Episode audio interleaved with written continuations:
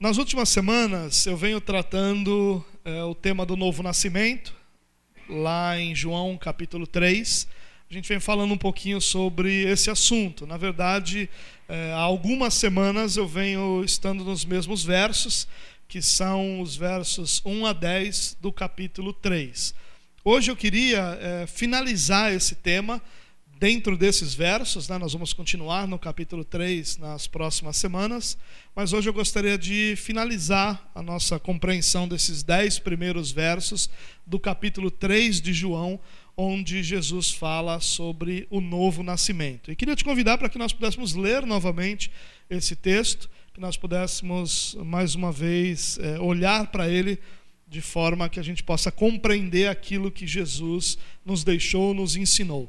É, eu estou gastando um, um, pouco mais de tempo nesses textos do que é o normal nessa nossa série, porque esse é o principal tema que nós temos para a nossa vida cristã.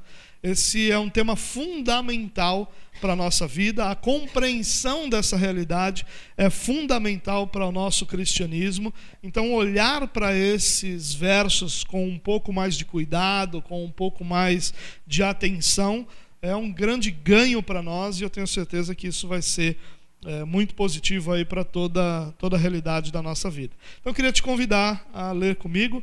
É, se você quiser acompanhar no telão, fique à vontade. Se quiser acompanhar na sua Bíblia também, eu estou usando a versão NVI. Se você quiser é, e tiver a mesma versão e quiser acompanhar, fique à vontade. Vamos lá. Havia um fariseu chamado Nicodemos, uma autoridade entre os judeus. Ele veio a Jesus à noite e disse: Mestre, sabemos que ensinas da parte de Deus pois ninguém pode realizar os sinais miraculosos que estás fazendo se Deus não estiver com ele. Em resposta, Jesus declarou: Digo-lhe a verdade, ninguém pode ver o reino de Deus se não nascer de novo. Perguntou Nicodemos: Como alguém pode nascer sendo velho? É claro que não pode entrar pela segunda vez no ventre da sua mãe e renascer. Jesus respondeu: Digo-lhe a verdade: ninguém pode entrar no reino de Deus se não nascer da água e do espírito. O que nasce da carne é carne, mas o que nasce do espírito é espírito.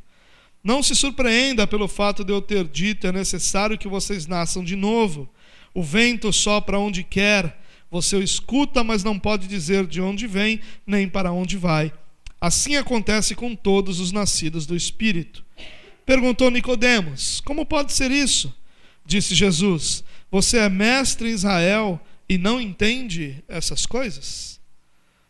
Bom, como nós já conversamos eh, em semanas anteriores, Nicodemos era um fariseu, mas não somente um fariseu, ele é apresentado aqui como uma autoridade em Israel, o que nos leva a compreender que ele era também membro do Sinédrio.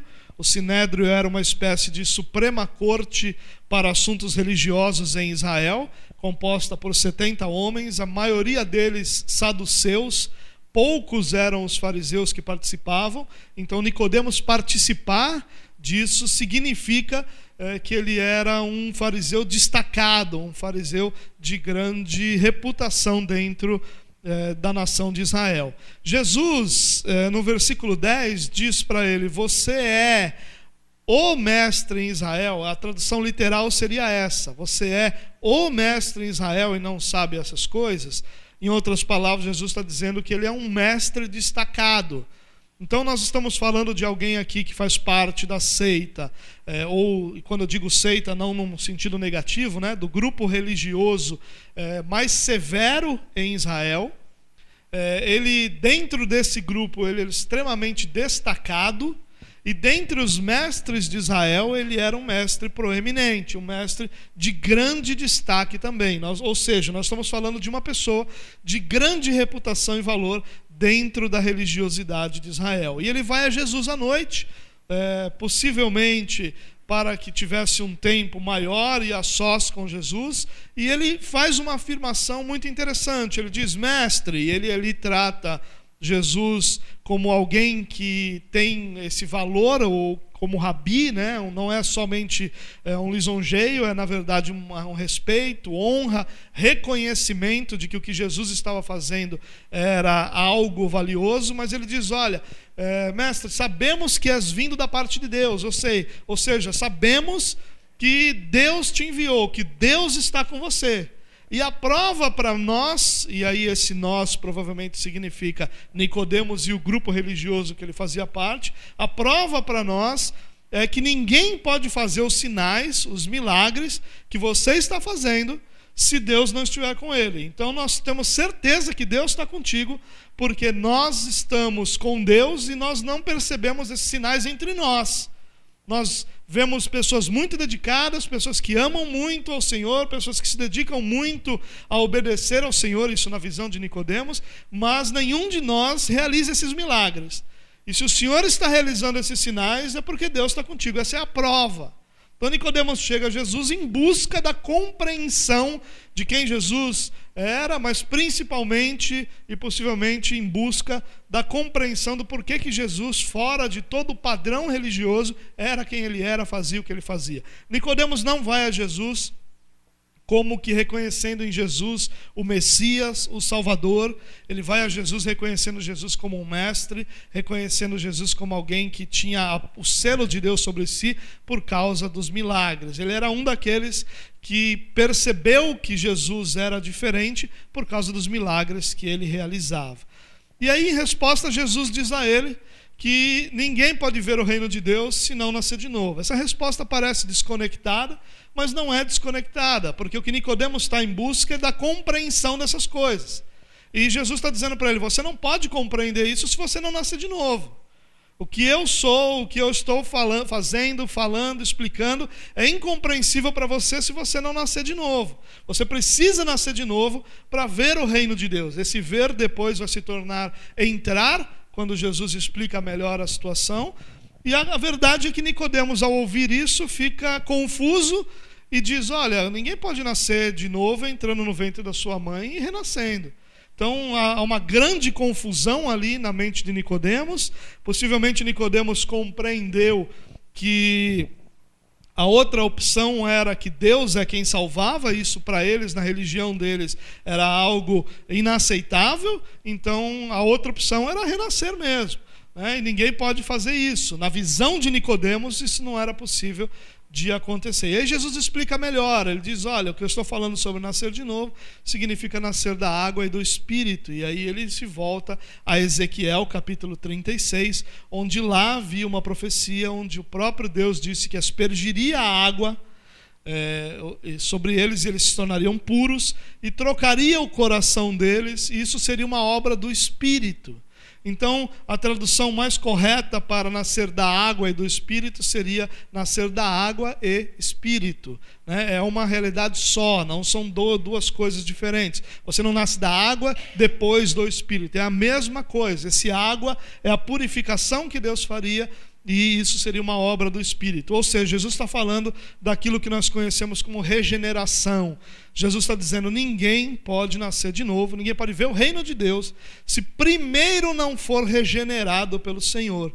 Depois de ser regenerado, é que você vai crer, é que você vai se arrepender, é que você vai compreender, é que você vai fazer parte do reino de Deus. Primeiro, Deus precisa realizar algo em você, no seu interior, para que a partir daí todas as verdades espirituais façam sentido, façam parte da sua vida e que você possa responder apropriadamente a todas as demandas do Evangelho. Você não pode ter fé em Jesus Cristo até que Deus te regenere. Você não pode se arrepender dos seus pecados até que você seja regenerado. Você não pode, de forma alguma, compreender as verdades do Evangelho se Deus primeiro não te regenerar. É isso que Jesus está dizendo aqui.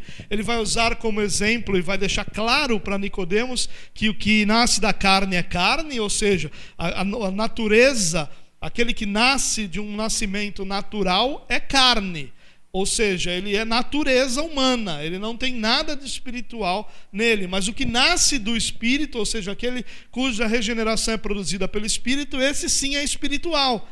Então, o que nasce da carne só pode compreender as coisas naturais, e o que nasce do espírito, esse sim pode discernir as realidades espirituais. E aí ele usa um trocadilho e diz que o vento sopra onde quer, e a palavra vento e espírito são a mesma palavra, e aí ele está dizendo que para aquele que nasceu de novo, esse nascimento é como o vento. Ele sabe que foi produzido na vida dele, mas ele não consegue discernir exatamente é, como tudo isso aconteceu. Ele não tem uma clareza sobre como tudo isso aconteceu. E aí então, Nicodemos, nós chegamos nesses dois versos que estão aqui diante de nós, é, onde Nicodemos vai dizer para Jesus o seguinte: Como pode ser isso? Isso tudo que você está explicando, Jesus, eu estou é, te escutando, mas como é que pode ser isso? Como é que pode o novo nascimento não ser algo produzido pela obediência humana? Como é que pode o homem não ter participação nisso? Como é que pode eu acreditar que Deus precisa primeiro realizar uma obra em nós e nascer de novo? É, esse de novo, uma das traduções, é nascer de cima. É esse o significado que Jesus estava dando. Mas essa mesma palavra pode ser traduzida por nascer novamente ou por nascer do alto. Nicodemos vai na opção de nascer novamente, que Jesus diz que está errado, porque a ideia que Jesus está dando é que ele deveria nascer do alto. Então Nicodemos está perguntando: como é que pode ser isso? Como é que pode ser que eu precise primeiramente que Deus me regenere, me dê esse novo nascimento do alto, para que depois eu possa compreender as realidades espirituais?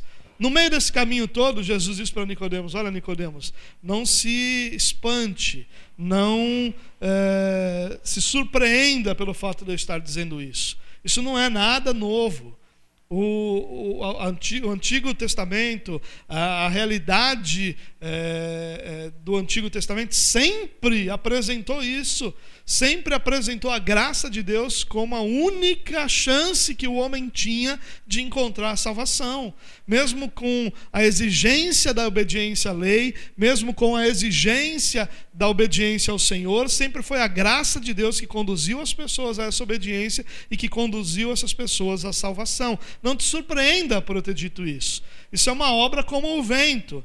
Ela vai ser percebida ela vai ser sabida, mas ela não vai ser plenamente compreendida, ou seja, ela não vai ser, não vai poder ser plenamente é, explicada em cada um dos seus detalhes, porque nenhum daqueles que, que a experimenta sabe quando isso começou, quando isso terminou. Nós somos, somos apenas aqueles que percebem e que vivem o resultado dessa obra do Senhor. E aí a resposta de Jesus é muito interessante.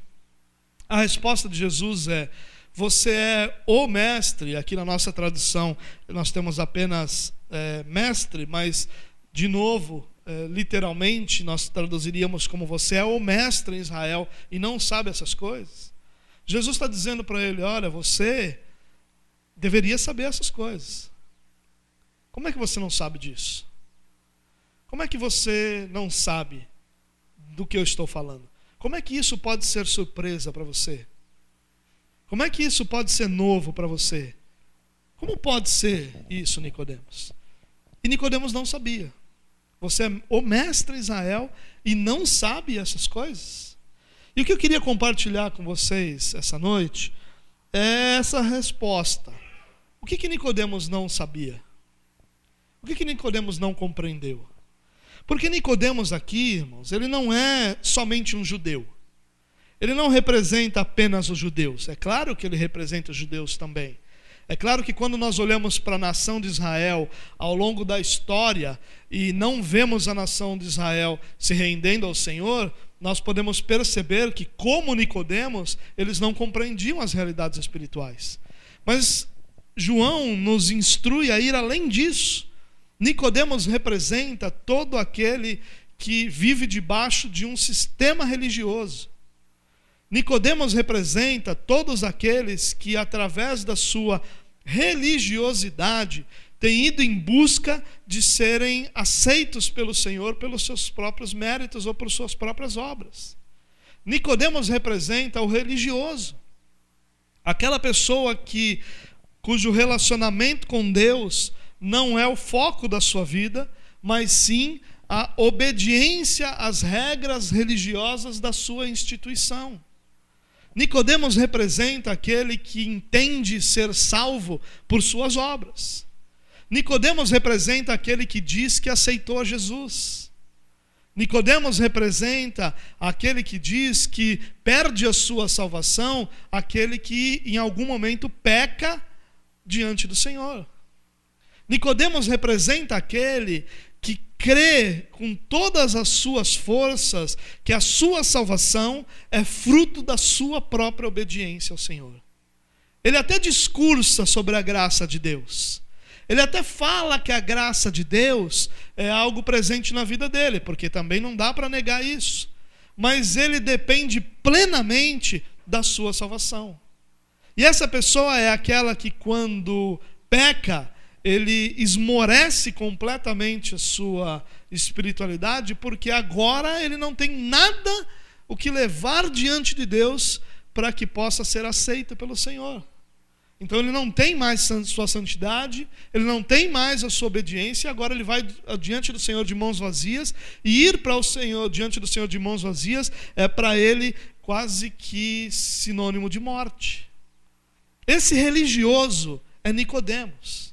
E Nicodemos representa todos esses religiosos cuja sua fé não está na graça de Deus, cuja esperança não repousa na bondade do Senhor, cuja segurança não vem da cruz, cuja vida tem o ponto de partida, cuja salvação tem um ponto de partida na cruz, mas não é sustentada pela cruz, é sustentada por sua própria obediência.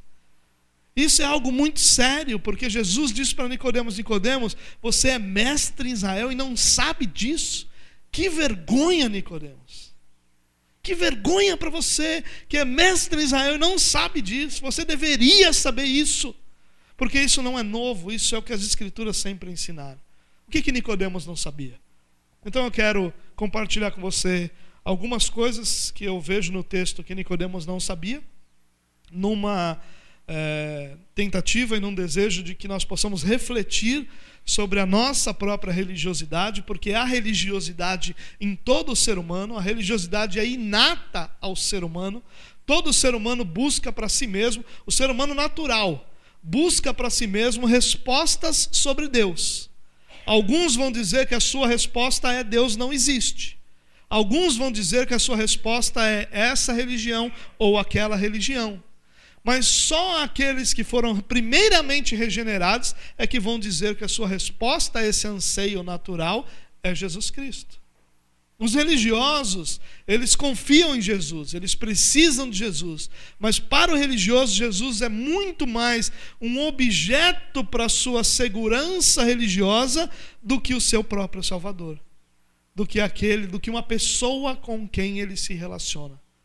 Isso é muito sério para nós, porque todo o nosso cristianismo, toda a nossa espiritualidade, ele depende de como nós nos relacionamos com Jesus, de como nós vemos Jesus e de como nós encaramos a nossa salvação. Nós muitas vezes é, temos a tendência de elogiar determinados, determinadas religiões por algumas atitudes que eles têm. Por exemplo, quando nós é, é, pegamos uma determinada religião e os elogiamos pela sua busca é, pelo trabalho social. E aí nós dizemos, ah, eles fazem, a igreja que deveria fazer não faz. Mas nós deixamos de lado que eles fazem porque aquilo faz parte da sua salvação. Porque sem aquilo, eles não podem ser salvos. Em outras palavras, eles fazem aquilo porque Jesus é insuficiente. Isso não quer dizer, não tem absolutamente nada a ver com o que a igreja tem que fazer ou não. Mas olhar para o que algumas pessoas fazem, o porquê do que as pessoas fazem, depende muito de como as pessoas encaram a sua salvação.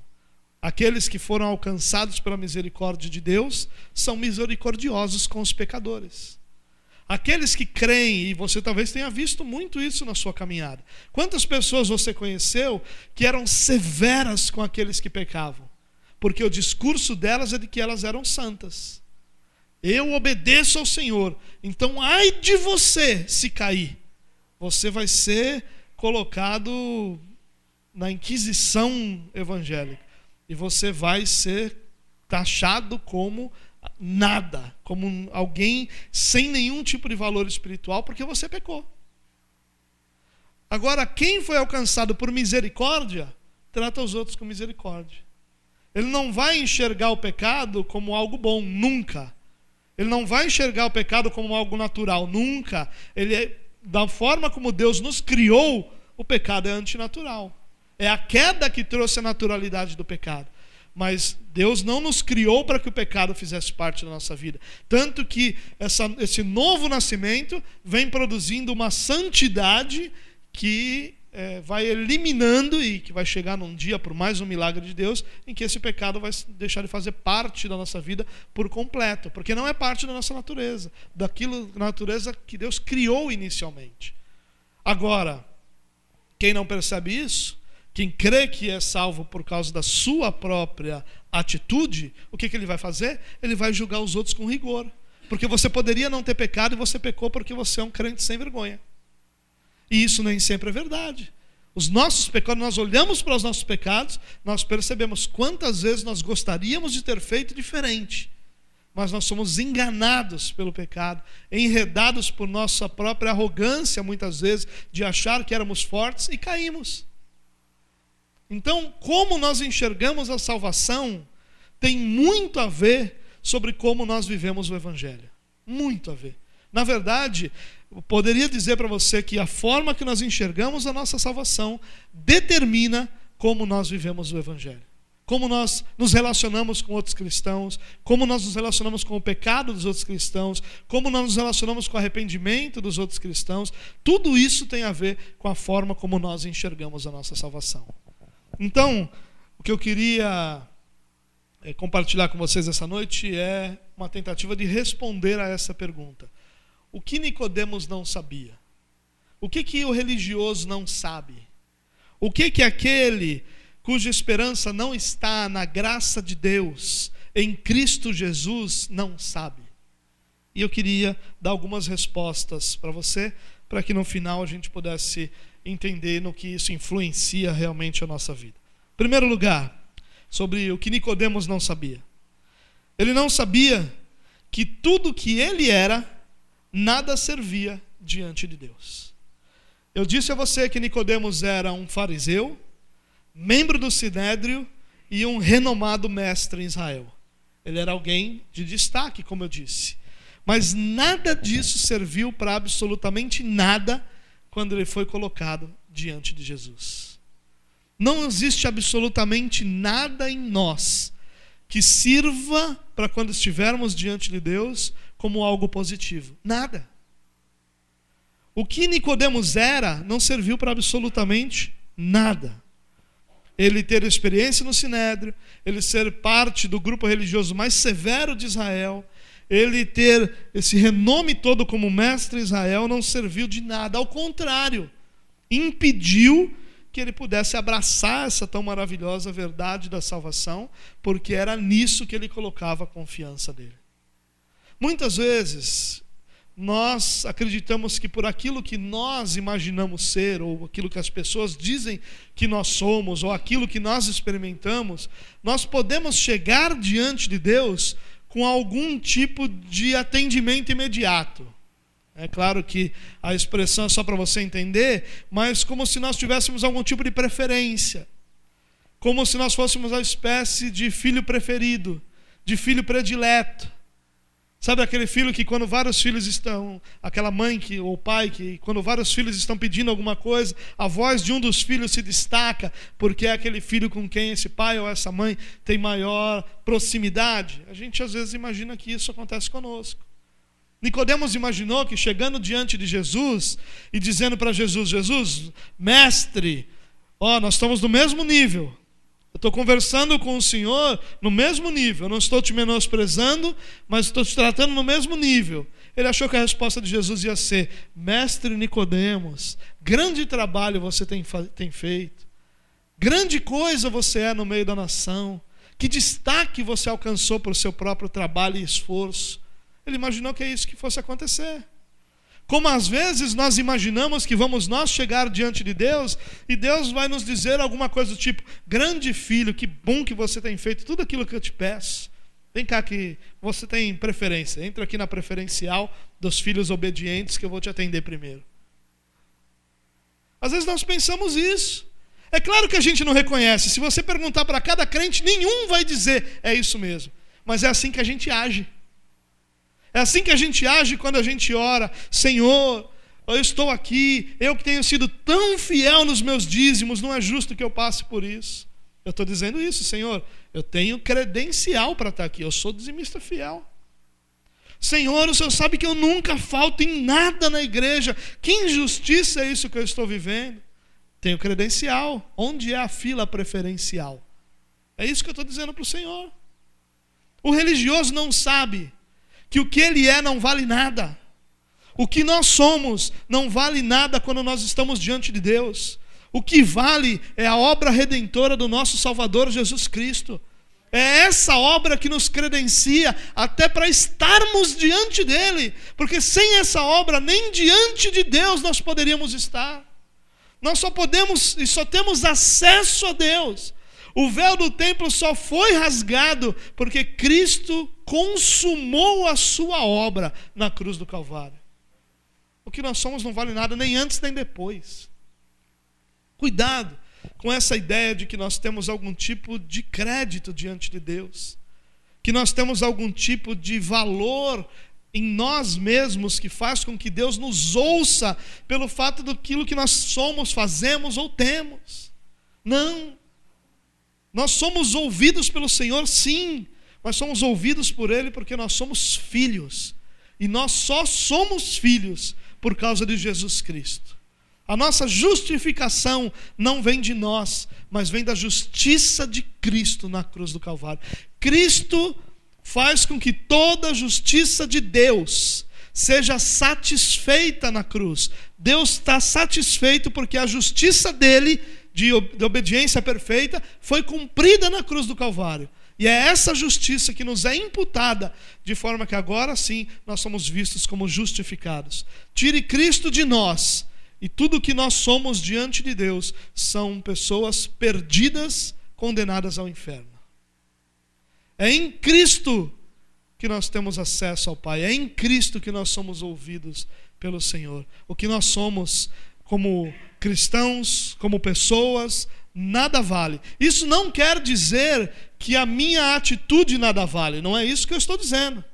Porque à medida que você foi regenerado, o próprio, a própria expressão de Jesus explica que nós nascemos de novo. É impossível alguém nascer de novo e continuar tendo prazer pelo pecado que antes praticava. Então não tem nada a ver com a nossa atitude. Isso a gente vai chegar lá num momento futuro aí dessa série. Mas o que eu estou querendo te lembrar hoje e te é, confrontar hoje é que nada que nós somos ou fazemos tem algum tipo de valor ou traz algum tipo de mérito ou direito para nós diante de Deus. Ao contrário, muitas vezes isso é o que nos atrapalha. Porque nós vamos de Deus e ao invés de nos humilharmos e confiarmos na graça de Deus, nós vamos diante dele cobrando, exigindo, determinando ou qualquer outra coisa dessas que nós acabamos fazendo diante de Deus. Que Nicodemos não sabia. Nicodemos não sabia que Jesus não era apenas um mestre. A visão de Nicodemos sobre Jesus era uma visão positiva. O religioso tem uma visão positiva sobre Jesus. Mas por mais positiva que ela seja, por mais que identifique coisas que Jesus faz, porque Nicodemos estava identificando, ó, você fez esse sinal, você fez esse milagre. Talvez o ponto de partida de Nicodemos tenha sido a purificação do templo. Talvez Nicodemos tenha pensado: eu sempre desejei fazer isso, eu era contra essa, esse comércio dentro do templo, comércio de salvação dentro do templo. Eu sempre quis fazer isso. E você veio e fez esse grande sinal, purificou o templo. Eu reconheço que Deus está com você. E muitos, muitos não, os religiosos têm essa visão toda positiva sobre Jesus. E os religiosos costumam escrever livros como Jesus, o maior psicólogo que já existiu, Jesus, o maior empreendedor que já existiu, Jesus, o maior líder de todos os tempos. Eles têm uma visão muito positiva sobre Jesus. Mas Jesus não é nada disso. Ou pelo menos Jesus não é só isso. onde Nicodemos falhou foi em perceber que Jesus não é só um mestre, que o que Jesus quer fazer conosco não é apenas nos ensinar moralidade, ética, para que a gente possa sair daqui e ter um elevado padrão de moral nos nossos relacionamentos diários. Não. Jesus é o nosso Salvador.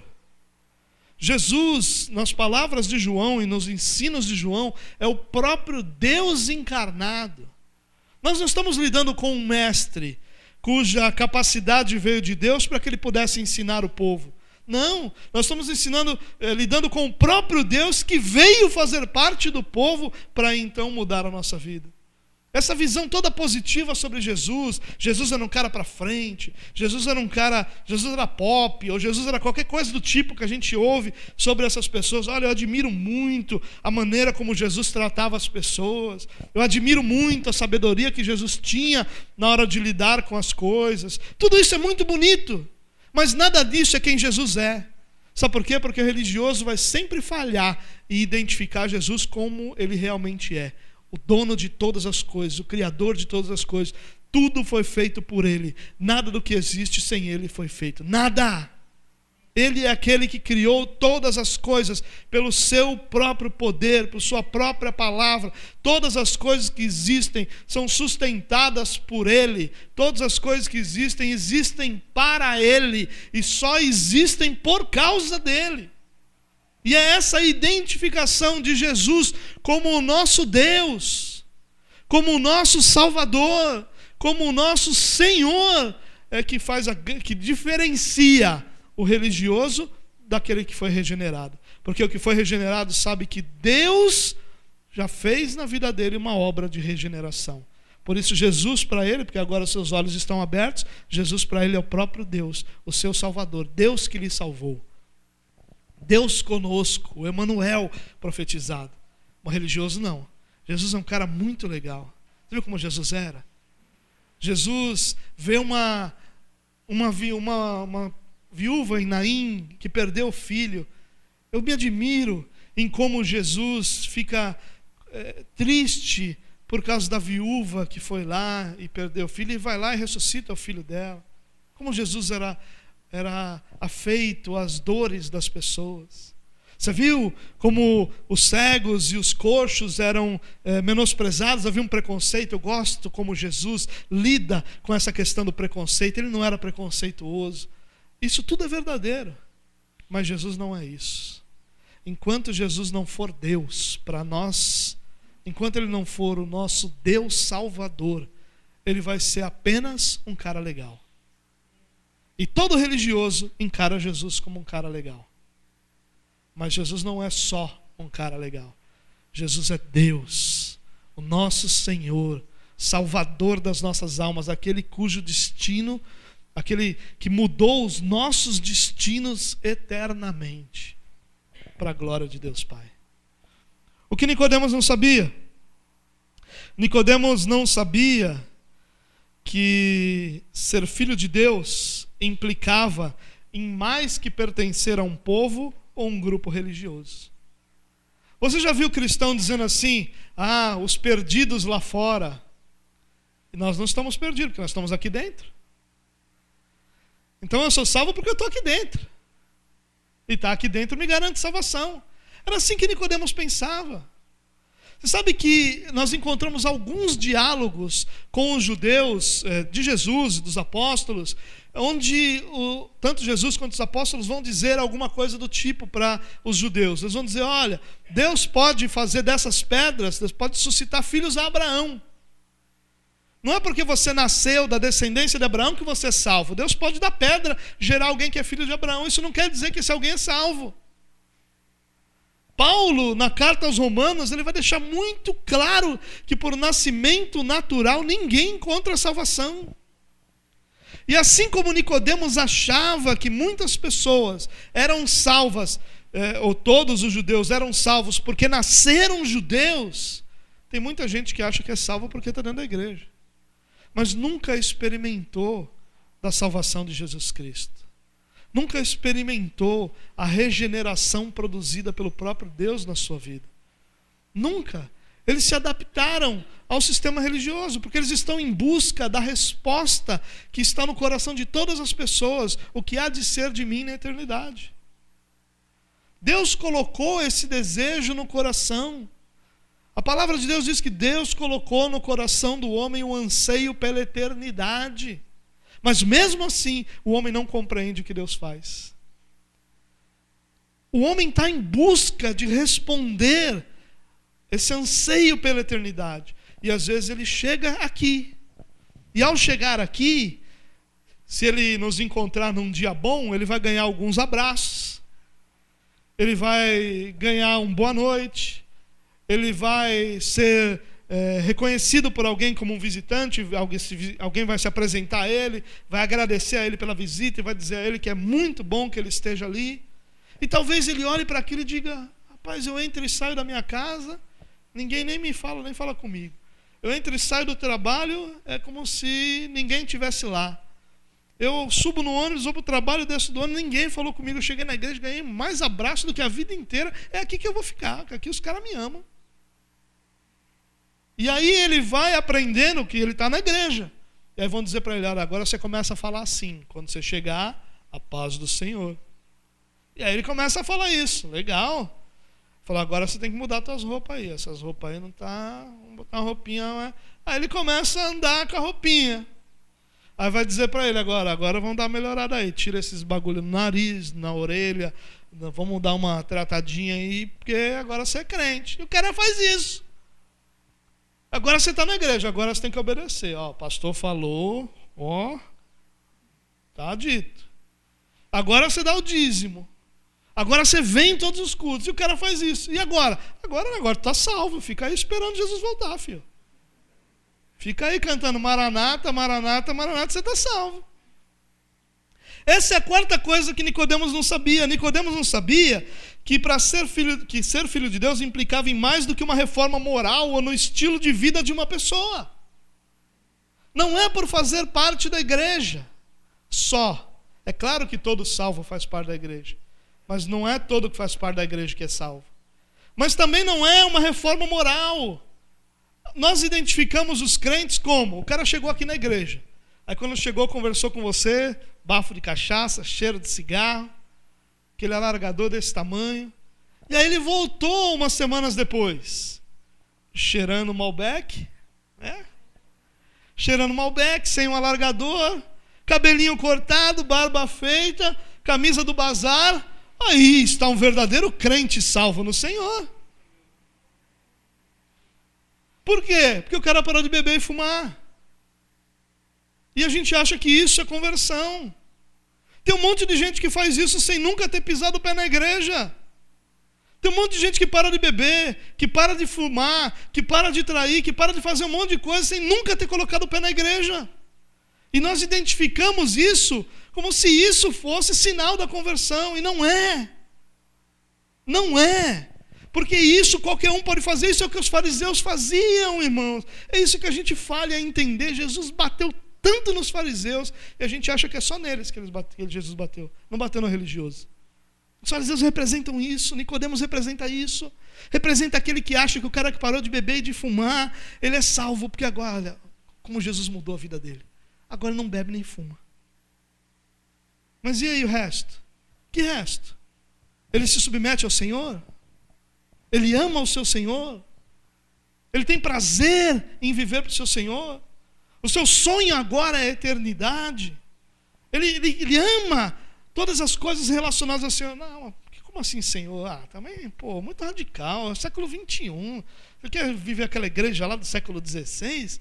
Negócio de missa todo dia, de culto todo dia? Para com isso não é uma reforma ética, nem uma reforma moral. É claro que nossa ética é transformada. É claro que nossa moral, é, é, nosso senso de moral é transformado. Mas o Evangelho não é isso. Novo nascimento não é isso. Novo nascimento não é a transformação de atitudes exteriores. O novo nascimento é uma ação vinda de Deus, que é realizada dentro da pessoa e que aí sim vai ser exteriorizada por uma mudança de comportamento, mas ela é produzida no interior. Nicodemos tinha uma moral elevadíssima. Os fariseus eram, eles tinham uma ética tão elevada, tinham uma moral tão elevada, que eles cumpriam mais leis do que o próprio Deus exigia. Eles se preocupavam tanto com esse exterior, que depois Jesus vai dizer para eles que era tudo falso, mas que eles se preocupavam tanto com isso que criavam regras que nunca existiram nas Escrituras. A mesma coisa que os religiosos fazem hoje. Você é cristão? Então é o seguinte: não dá mais para usar bermuda, né, irmão? Como é que, como é que vai ser? E se Jesus voltar se eu estiver dormindo pelado? Como é que vai ser? Vou ter que te encontrar lá no céu pelado? Não dá. Você já parou para pensar? A gente ri sobre isso, mas já parou para pensar? Que tolice é isso? Tolice. Você está dentro da sua casa, você não pode estar sem camisa, porque aquilo feriria a santidade. E Jesus, todas as vezes que ele fala sobre santidade, ele diz que a única santidade que realmente pode ser chamada de santidade é a que é produzida no coração. Se não foi produzido no interior, não é santidade, é religiosidade.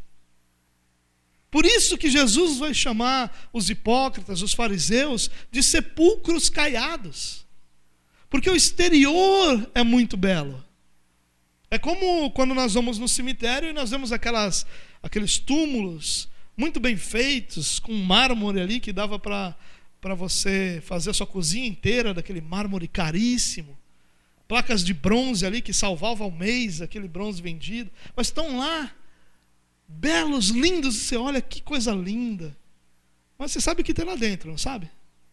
Morte.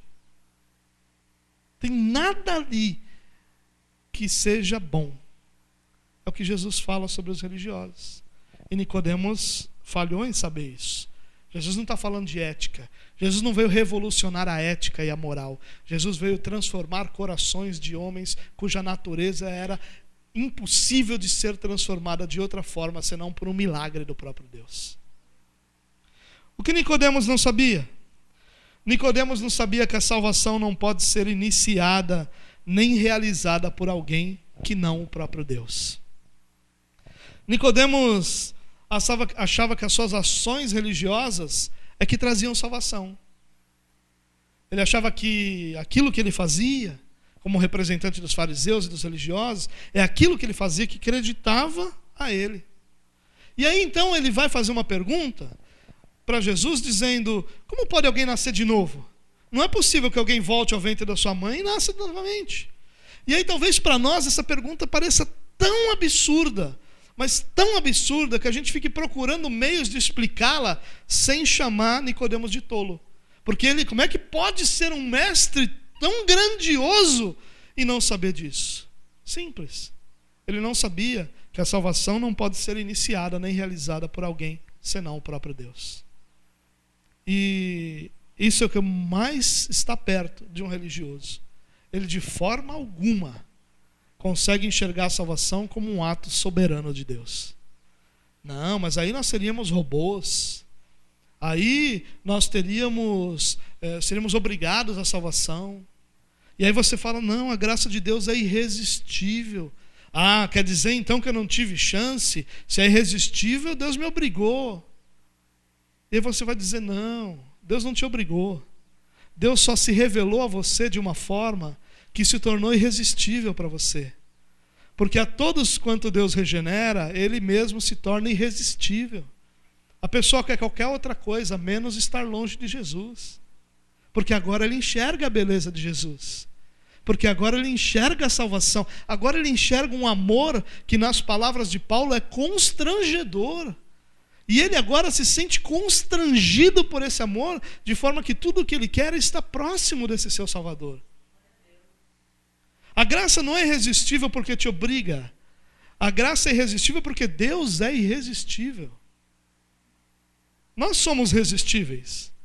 Você que é casado aqui, possivelmente você foi resistível para muitas pessoas com quem você tentou se relacionar.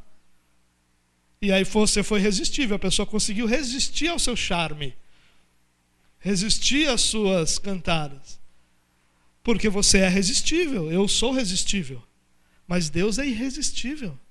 Como é que nós podemos dizer que alguém em sã consciência teria a, tomaria a decisão de dizer: Senhor, o Senhor criou todas as coisas, eu enxergo isso. O Senhor me ama de uma forma tão profunda e tão grandiosa a ponto de eu ficar constrangido diante desse amor. O Senhor me substituiu para que a justiça de Deus fosse satisfeita. Tudo isso eu enxergo, mas eu não te quero, não. Prefiro viver a vida que eu vivia antes. Isso é graça resistível. A graça que pode ser resistida é isso. É a pessoa enxergar tudo que Deus é e dizer eu não quero. A pessoa não consegue fazer isso, porque Deus é irresistível. Aí se ela quiser, ela não pode querer. Porque agora ela não é mais carne que só vê as coisas da carne. Agora ela nasceu do espírito e ela discerne as coisas espiritualmente. E ela discerne que não existe nada melhor nesse mundo do que Jesus Cristo, nosso Senhor. Você percebe que graça irresistível não é uma força, é uma revelação. Deus se revela àqueles que Ele chama. E ao se revelar, se torna irresistível para todos nós. Eu não sei como foi a sua conversão. Mas se nós perguntássemos para cada um, nós ouviríamos algumas histórias do tipo: eu estava ouvindo a palavra de Deus e de repente meu coração começou a queimar e eu me senti chamado pelo Senhor. Eu já tinha ouvido falar de igreja um monte de vezes, mas aquele dia parece que Deus estava falando só para mim. Eu senti o lugar como se o lugar estivesse vazio, se só eu estivesse ali, Deus falando para mim tudo sobre a minha vida. Era Deus te chamando ele se tornou irresistível para você. Você não conseguiu ver nem quem estava ao seu lado, de tão irresistível que ele se tornou. Tudo o que parecia que tinha naquele lugar era você e o seu Deus. Isso é graça irresistível. Graça irresistível não tem nada a ver com Deus que te obriga a servi-lo, nem com Deus que te obriga a crer nele, mas com Deus que te liberta da sua incapacidade de enxergá-lo. Porque quando qualquer um é liberto da incapacidade de enxergar a Deus, ele vai enxergar a beleza de Jesus Cristo e essa beleza será irresistível para ele. Quando você vê em alguns momentos pessoas dizendo que Deus obriga, você pode ter certeza que essas pessoas são religiosas. Elas nunca tiveram seus olhos abertos para a beleza de Jesus. Porque só uma pessoa que não enxerga a beleza de Jesus seria capaz de dizer que alguém pode resistir a essa beleza, a esse amor, a essa santidade, a essa generosidade por decisão própria. Não pode. A única forma de alguém resistir a Jesus Cristo seria essa pessoa ser cega e escrava do pecado. É por isso que primeiro Deus nos regenera. Os nossos olhos se abrem e Deus se torna irresistível para todos nós. O que Nicodemos não sabia? Nicodemos não sabia que enquanto ele estava procurando o que fazer para se fazer aceitável a Deus, ele estava fora do reino de Deus.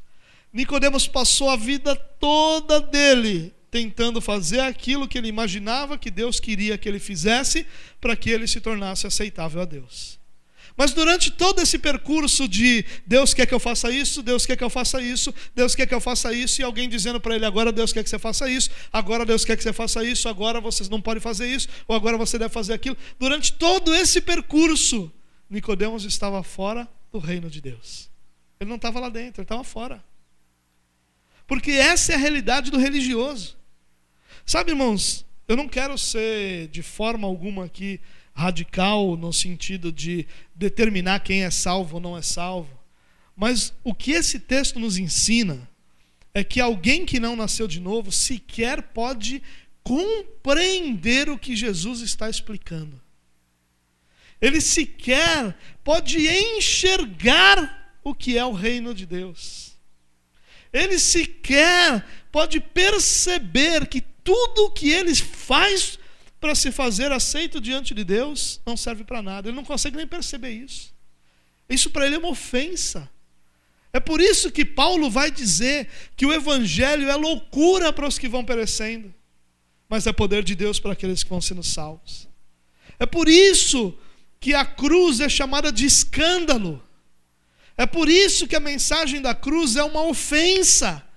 Porque quando a gente prega o que Jesus está pregando aqui, nós dizemos às pessoas o seguinte: olha, até hoje tudo que você fez, tentando se fazer digno de estar diante de Deus, tentando se fazer merecedor do favor de Deus, tentando se fazer aceitável para Deus, não serve para absolutamente nada. É o que Paulo diz. Eu considero tudo isso como nada, como estrume é a palavra que ele usa. Eu considero isso como esterco. Toda essa religiosidade para se fazer aceitável a Deus é como nada. Veja só, eu não estou falando sobre o salvo, porque o salvo não obedece a Deus para ser aceitável, aceito. O salvo obedece a Deus porque já foi aceito e agora se relaciona com o Senhor e o desejo do seu coração é honrar o Senhor. E o próprio Jesus disse: Quem me ama obedece os meus mandamentos. Então Jesus está dizendo: a sua maneira de expressar o seu amor a Deus é obedecendo a Ele. Nós não estamos falando de salvos aqui, nós estamos falando de religiosos, de não salvos. Estamos falando daqueles que acham que podem ser aceitáveis a Deus por causa das suas próprias ações e atitudes. Nicodemos era um mestre em Israel, mas ele não tinha capacidade para ensinar ninguém. E assim, a nossa nação está repleta de mestres que estão ensinando domingo após domingo nos seus púlpitos, mas que não conseguem nem eles mesmos enxergar a soberania de Deus, o reino de Deus, a grandeza de Deus na salvação. E eles continuam ensinando cegos. E Jesus chama esses camaradas de guias cegos guiando cegos. Cegos guiando cegos. E se ensinam como Nicodemos ensinava. E você imagina o que Nicodemos ensinava? Elevada moralidade, elevada ética, elevada obediência, regras estritas, muito jejum, muita coisa que deveria ser feita, observada, muito tempo dedicado à observância dessa lei. E Jesus está dizendo aqui para ele: ó, oh, cara, não nascer de novo, isso não serve para nada. Não serve para nada. Como é que isso não vai ser ofensivo, irmão? Como é que nós não seríamos chamados de hereges? Como é que nós não seríamos é, questionados? Porque isso é ofensivo. A cruz é uma ofensa ao religioso, porque o religioso é incapaz de sequer enxergar que ele não é aceito pelo que ele faz ou por sua suposta obediência. Quero seguir em direção a terminarmos, dizendo umas, umas duas últimas coisas. Nicodemos não sabia que sua religiosidade só podia produzir ignorância espiritual. Jesus disse para ele: Primeiro Nicodemos pergunta: Como é que alguém pode nascer de novo? Vai entrar no ventre e sair? Isso é impossível. E Jesus explica o que ele já havia dito. Ele diz: ninguém pode ver o reino de Deus se não nascer de novo. Aí Nicodemos vem com essa ignorância espiritual e aí Jesus explica: é da água e do espírito. É Ezequiel 36, é o que Deus já falou, é o que já está profetizado.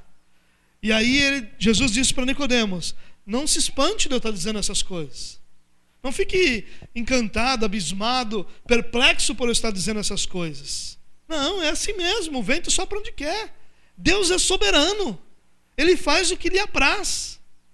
E aí, depois de explicar com detalhes tudo isso, de remeter Nicodemos ao Antigo Testamento, Nicodemos diz para Jesus: como pode ser isso? Veja só, irmãos, Jesus está explicando a Nicodemos. Jesus explicou para multidões, e multidões não receberam. Por quê? Porque religiosidade só pode produzir ignorância espiritual. Às vezes nós ficamos abismados de como é que Nicodemos pôde não saber dessas coisas. É muito simples a resposta. Ninguém que não é salvo pode saber. Ele não tem como.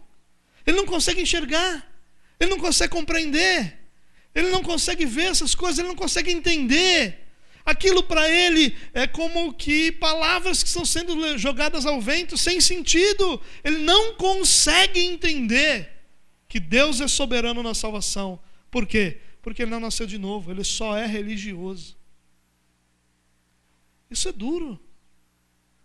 O que Nicodemos nos deixa de ensinamento é que triste é o caminho do religioso. Porque o religioso está sempre cheio de si. Religioso é aquele que nunca vai te dizer, eu não sei isso. Ele sempre vai ter uma resposta, ele sempre vai saber o que tem que ser feito, ele sempre vai entender tudo o que Deus está fazendo. E Jesus está dizendo para ele, Nicodemos, você não sabe nada. Porque se você não sabe o básico, você não sabe nada. E assim a igreja está cheia de mestres que não sabem o básico. E estão ensinando sobre coisas grandiosas para o seu povo sem entenderem o básico. Sem entenderem que Deus é soberano na salvação. E Jesus está dizendo para Nicodemos, Nicodemos, você é mestre em Israel e não sabe essas coisas? Que vergonha, Nicodemos. Você deveria se envergonhar, Nicodemos, porque você é mestre. Você sempre tem respostas. Você sempre sabe tudo. Um monte de gente te procura porque você sabe. E você não sabe isso. Você não sabe o básico, o ponto de partida, o início dessas coisas todas. Não existe absolutamente nada em cristianismo se não houver novo nascimento.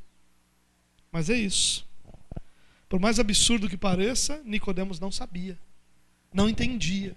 E Jesus explica detalhadamente. Nós somos beneficiados disso, mas Nicodemos não foi.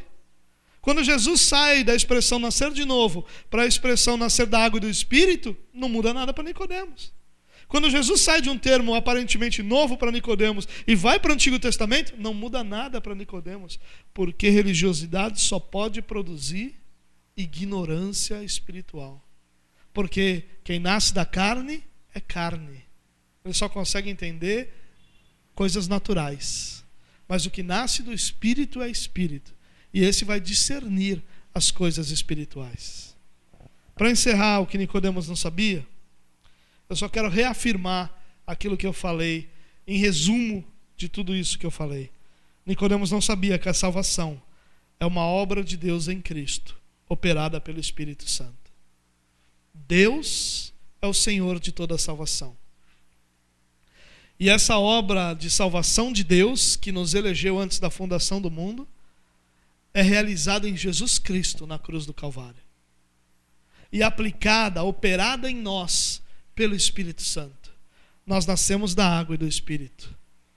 Nós nascemos da ação soberana de Deus em nos dar do seu Espírito Santo, e nos regenerar, e nos dar o Espírito para transformar a nossa vida, de forma que nós nascêssemos do alto. Nicodemos não sabia que a salvação era uma obra de Deus. Nicodemos era mestre em Israel e pensava o seguinte: não, a nossa salvação depende de nós. Salvo, salvo é aquele que faz tudo o que Deus manda para manter a sua salvação. Salvo é aquele que, no meio de tantas decisões possíveis, decide por Jesus Cristo. Nas palavras de um cantor famoso, Salvo é aquele que escolhe Deus. Salvo é aquele que diz: Eu quero Jesus Cristo. E que entende na sua soberba que estava ali, como qualquer outro dia, em qualquer outro lugar, ouvindo qualquer outra coisa, e disse: Poxa, esse negócio aí faz sentido. Deixa eu aqui na minha inteligência genial, poxa, faz sentido. Parecia mais diferente, mas ó, faz sentido. Eu vou abraçar esse negócio aí. Como é o nome dele? Jesus? É isso aí que eu tenho que fazer. Levanta a mão aí. Oh, então está aqui. Agora vem aqui, repete uma oração. Pronto, está salvo. Enquanto você repetia a oração, o céu parou o que estava fazendo. Um anjo pegou uma caneta. Outro anjo abriu um livro chamado Livro da Vida e escreveu o seu nome. E agora sim você está salvo. E Deus estava fazendo o quê? Estava em Cancún. Não precisava estar com você, é você que decide. E o que Jesus está dizendo para Nicodemos é Nicodemos, a vida toda você fez tudo o que você achava que Deus queria. Mas eu estou dizendo para você que se não nascer de novo, você passou a sua vida à toa. Se do, do alto você não for nascido, não tem esperança para você. Você pode ser um monge, Você pode jejuar seis dias por semana. Você pode orar 23 horas por dia. E todas essas coisas podem ser boas, desde que elas não sejam meritórias para a salvação. Porque de todas essas coisas, Jesus vai dizer: se não nasceu de novo, você nem entendeu por que, que você estava fazendo isso. Você não sabe nem por que você está fazendo isso. Você entende o que Jesus está dizendo aqui? Porque eu quero terminar te lembrando daquilo que Jesus responde para Nicodemos. Jesus responde para Nicodemos o seguinte: Você é mestre em Israel e não entende essas coisas? Sabe o que Jesus está dizendo para Nicodemos aqui? Jesus está dizendo, Nicodemos, não tem desculpa para você em não saber essas coisas. Não tem desculpa. Não imagine você, Nicodemos, que vai, você vai chegar um dia diante de mim e vai poder dizer: Mas Senhor, eu fiz todas essas coisas, que injustiça todas essas coisas não serem levadas em conta. Não há desculpa. Não há desculpa. Um dia você não vai poder chegar diante de Deus e dizer: Mas Senhor, meu pastor me ensinou assim a vida inteira. Eu confiei nele, um homem teu. E a mesma coisa que Nicodemos ouviu, todo religioso um dia vai ouvir. Você é mestre e não sabe essas coisas? Você passou anos dizendo que me servia e não entende essas coisas? Não há desculpa para você em não entender essas coisas, porque elas são reveladas desde o início. Desde a queda, quando Deus diz que da, da descendência da mulher ele traria o Salvador, desde lá Deus está dizendo: sou eu que produzo salvação. Porque enquanto vocês tiveram o poder de decidir, tudo que vocês alcançaram foi ser expulso do jardim. Vocês são incapazes de sustentar uma salvação que eu dei a vocês.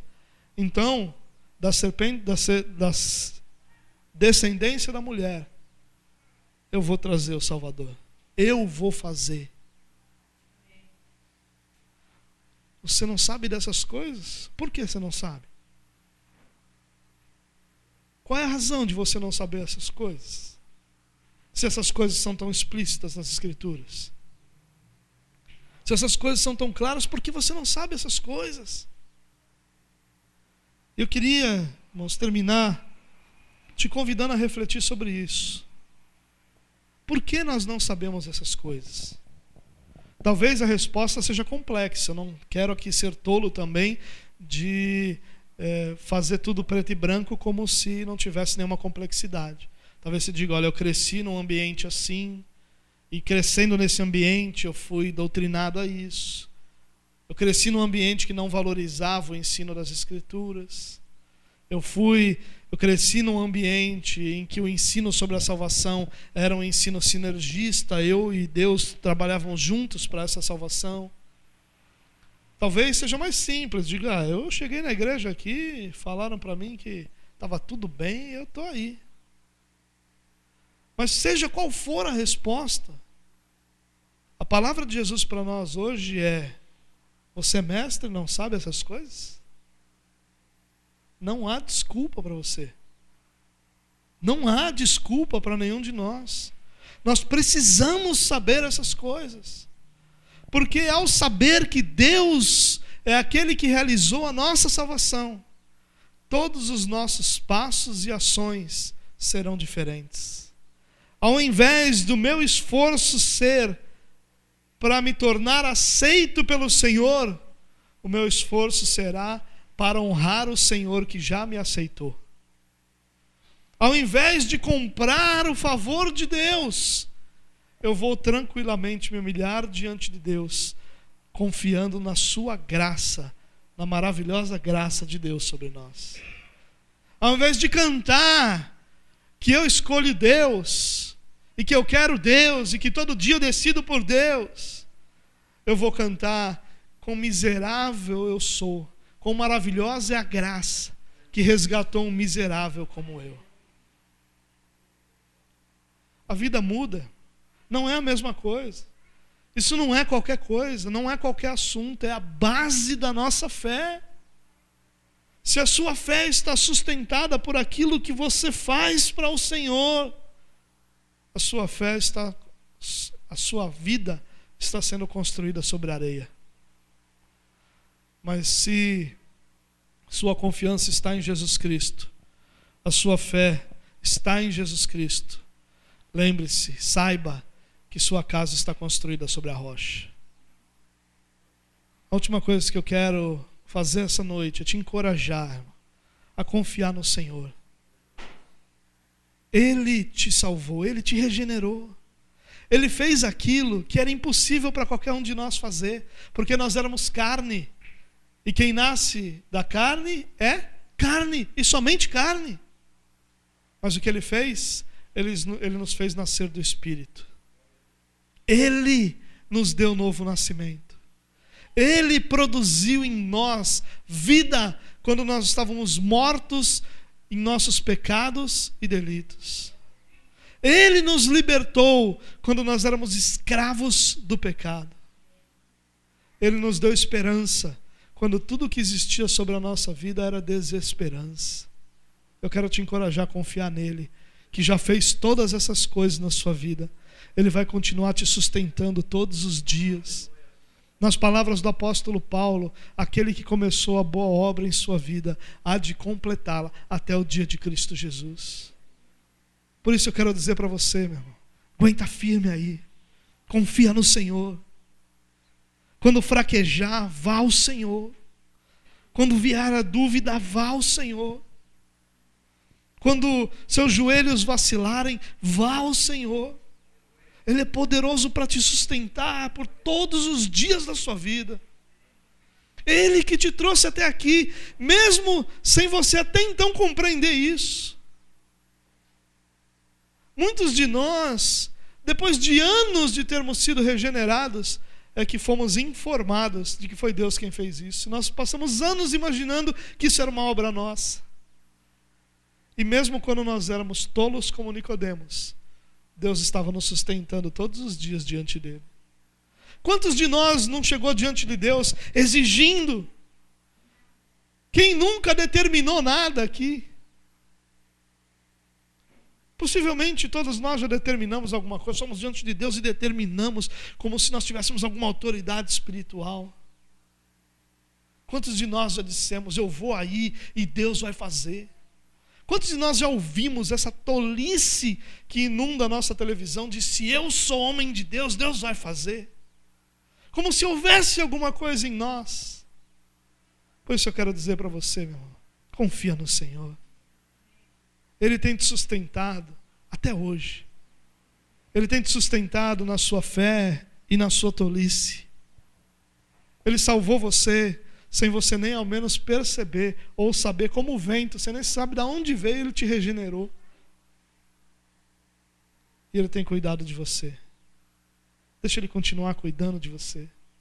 E quando eu digo deixe, não é no sentido de permita, é no sentido de se coloque nas mãos dele completamente. Tenha prazer em estar nas mãos dele porque Ele que tem sustentado você vai continuar sustentando você por todos os dias da sua vida, em nome de Jesus.